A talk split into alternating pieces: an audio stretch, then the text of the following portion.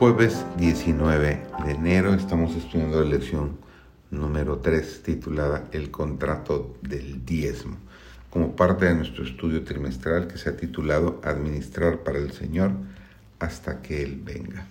Su servidor David González, nuestro título hoy es Un diezmo honesto o fiel.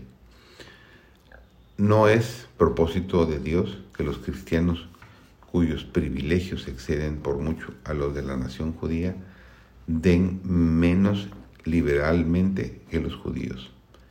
Lucas 12:48 dice, a cualquiera fue dado mucho, declaró el Salvador, mucho será devuelto a demandar de él. La, libertad, la liberalidad que se requería de los hebreos era en gran parte para beneficio de su propia nación Hoy la obra de Dios abarca toda la tierra. Cristo confió los tesoros del Evangelio a las manos de sus seguidores y les impuso la responsabilidad de dar las alegres nuevas de la salvación al mundo. Nuestras obligaciones son, por cierto, mucho mayores que las del Antiguo Testamento. Cada bendición que se nos concede demanda una respuesta hacia el autor de todos los dones de la gracia. El cristiano debería pasar muchas veces su vida pasada y recordar con gratitud las preciosas liberaciones que Dios ha obrado en su favor, sosteniéndole en la tentación, abriéndole caminos cuando todo parecía tinieblas y obstáculos, y dándole nuevas fuerzas cuando estaba por desmayar. Debiera reconocer todo esto como pruebas de la protección de los ángeles celestiales. En vista de estas innumerables bendiciones, debiera preguntarse muchas veces con corazón humilde y agradecido, ¿qué pagaré a Jehová por todos sus beneficios para conmigo? Nos dice Salmo 116, versículo 12. Lo que cada mayordomo debe comprender a medida que se esfuerza por dar a conocer la gloria de Dios en nuestro mundo, ya sea que se encuentre ante infieles o príncipes, es que debe hacer de Dios lo primero, lo último y lo mejor en todas las cosas.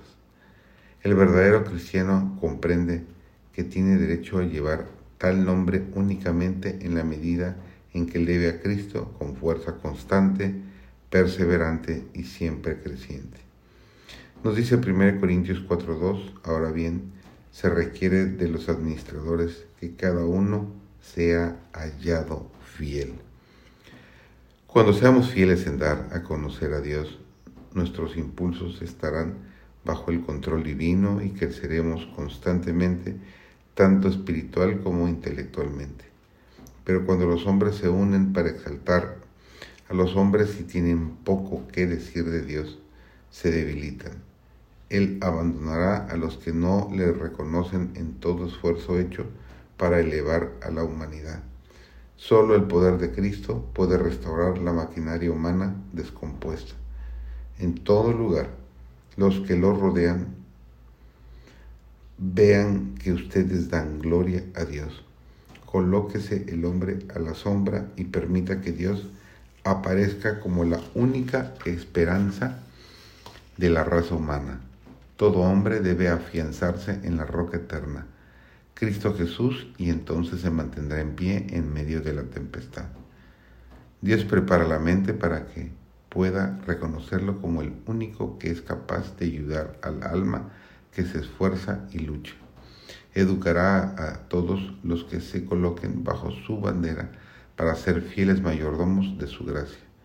El hombre no puede evidenciar mayor debilidad que la de pensar que encontrará más aceptación ante los hombres excluyendo a Dios.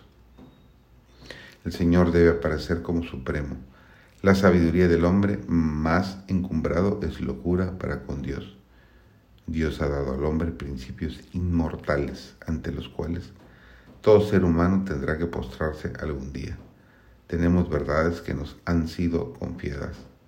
Los rayos de esta luz no deben ocultarse debajo de un almud sino que han de alumbrar a todos los que están en la casa.